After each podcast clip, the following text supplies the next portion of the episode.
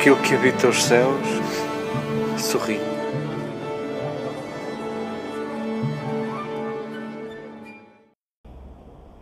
Queridas irmãs, queridos irmãos, queridos amigos,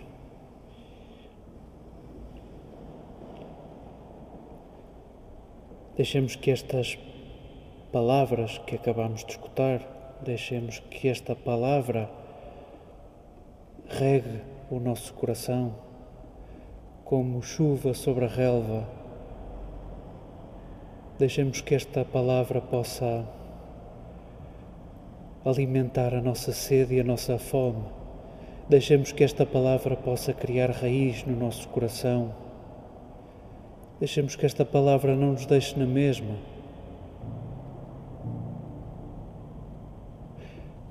Escutávamos na primeira leitura um discurso de Paulo e de Barnabé na sinagoga de Antioquia, um discurso que tem sido servido às prestações. Ontem escutávamos um parágrafo, hoje escutamos outro, ainda não acabou, a história também ainda não acabou, possivelmente já não a vamos ouvir, isto mete-se sábado, mete-se domingo e que bom seria que, que pudéssemos ter curiosidade de, de complementar as leituras que aqui escutamos com, com outras leituras pessoais dos textos de modo mais continuado, sem ser assim servidos como fatias de pizza. O que vai acontecer é que Paulo, neste discurso, Paulo, como um bom judeu, está a inserir Jesus na história do povo judeu, está a inserir Jesus como o Messias aguardado por todos, numa tradição que já remontava a séculos. Paulo apresenta Jesus como um congregador, aquele que vem dar sentido à história, aquele que vem reunir, aquele que vem juntar todos, judeus e gentios. Vamos perceber, os que quiserem continuar a ler este, este texto que nos foi servido, do capítulo 13 do livro dos Atos, vamos nos aperceber que os gentios ficam, ficam muito contentes porque, na sua bizarria aos olhos dos judeus, uh, eles que eram considerados pelos judeus como gente menor, uh, não pertenciam a um povo eleito, uh, sentiram muita alegria nas palavras de Paulo. Afinal, há um Deus que nos ama, afinal, cabemos, afinal, nós não ficamos para a semente, afinal, nós não ficamos para trás ficaram muito felizes com o anúncio de Paulo e ao perceber que o sonho de Jesus é esse sonho congregador de nos juntar a todos.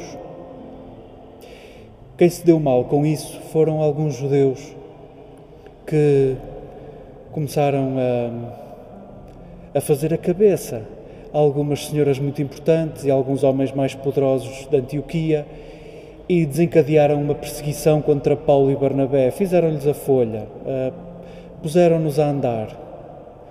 E Paulo foi muito duro com esses judeus, dizendo-lhes que, bom, de facto, uh, vocês não querem nada, vocês não querem nada. Uh, Jesus dirigiu-se a vós e vós desprezastes as suas palavras, foram os vossos que o mataram.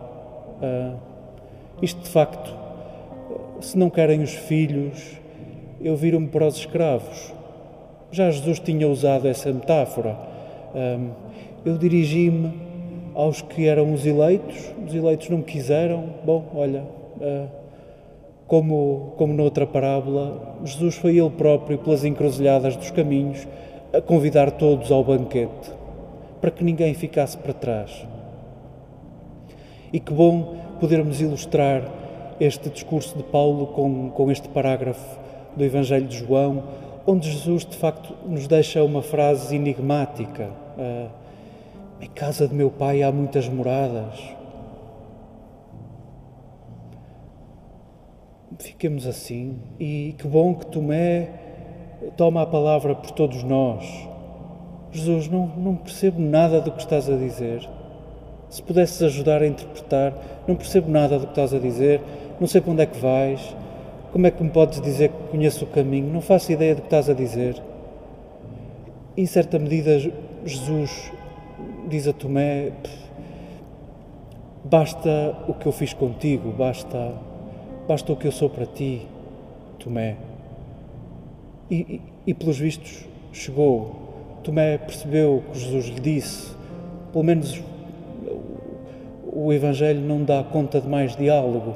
Porventura Tomé percebeu o que Jesus lhe disse. Uh, aquilo que eu sou para ti, aquilo que vivemos juntos. Uh, chega para perceberes o que eu quero. Chega para perceberes de que casa estou a falar. Que bom sabermos que existe um lugar, só Jesus é que nos falou dele nestes termos, onde não há especulação imobiliária. Que bom sabermos que há um lugar onde parece que cabemos todos. Que bom que há um lugar para todos, junto de Deus.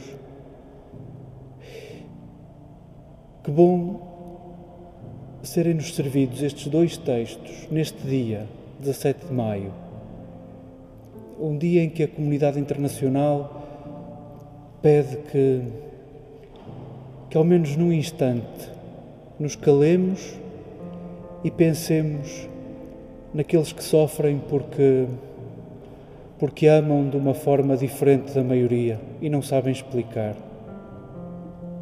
Hoje o mundo inteiro pede que, que paremos e nos calemos por um segundo sobre todos os que diariamente se suicidam porque, porque concluem que não há lugar para eles aqui e porque muitos de nós lhes disseram que eles também não têm lugar junto de Deus. Hoje é o Dia Internacional de Luta contra a Homofobia, contra a Bifobia, contra a Transfobia. Possivelmente são termos que nunca dizemos dentro destas paredes. Nem homossexualidade, nem homoafetividade, nem bissexualidade, nem transexualidade. Não fazemos de conta que não existe quando entramos aqui. E pior, fazemos de conta que não existe, muitas vezes não conhecemos nem queremos conhecer, não acompanhamos ninguém e somos os primeiros a, a dizermos coisas inacreditáveis sobre tudo isto, sobre tudo isto que é a nossa condição. Queremos hoje reconhecer o mal que fazemos, o mal comunitário que fazemos e cada um verá no seu exame de consciência o mal que porventura possa fazer individualmente. Nós fechamos a porta a muita gente, nós diminuímos muita gente, nós achamos que uns valem menos porque se vestem de determinada maneira ou porque amam de determinada maneira. Queremos reconhecer o, o nosso pecado e o nosso crime quando não respeitamos o nosso irmão. Foi o único mandamento que Jesus nos pediu que nos amemos e nós nenhum conseguimos praticar. Não conseguimos amar se não começamos por aceitar. Não conseguimos amar se não, se não começamos por respeitar. Não conseguimos. Traímos o sonho de Jesus e mandamos dar uma volta. Dizemos que a sua morte foi em vão, que a sua vida foi em vão. De cada vez que nos insultamos e nos medimos porque amamos de maneiras diferentes sintamos a frase de Jesus que condensa toda a sua ação, todas as suas escolhas e todos os seus gestos. Em casa de meu Pai há muitas moradas. E dirá, noutra passagem: Pai, dos que me deste, não se perdeu nenhum, nenhum ficou para trás. Sintamos que é, é Jesus que nós seguimos, não é Caim Caim respondeu: Eu não tenho nada a ver com Abel, acaso sou eu o dono, acaso serei eu o guarda do meu irmão? Não quero nem saber. Pois uh, essas palavras são as palavras de um assassino. Caim tinha acabado de matar Abel.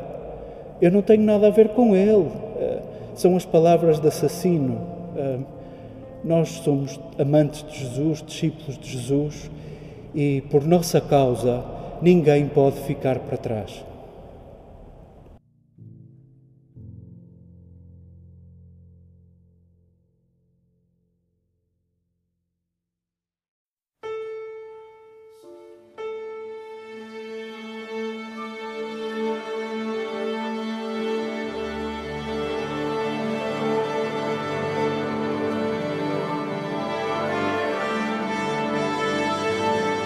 Aquele que habita os céus sorri.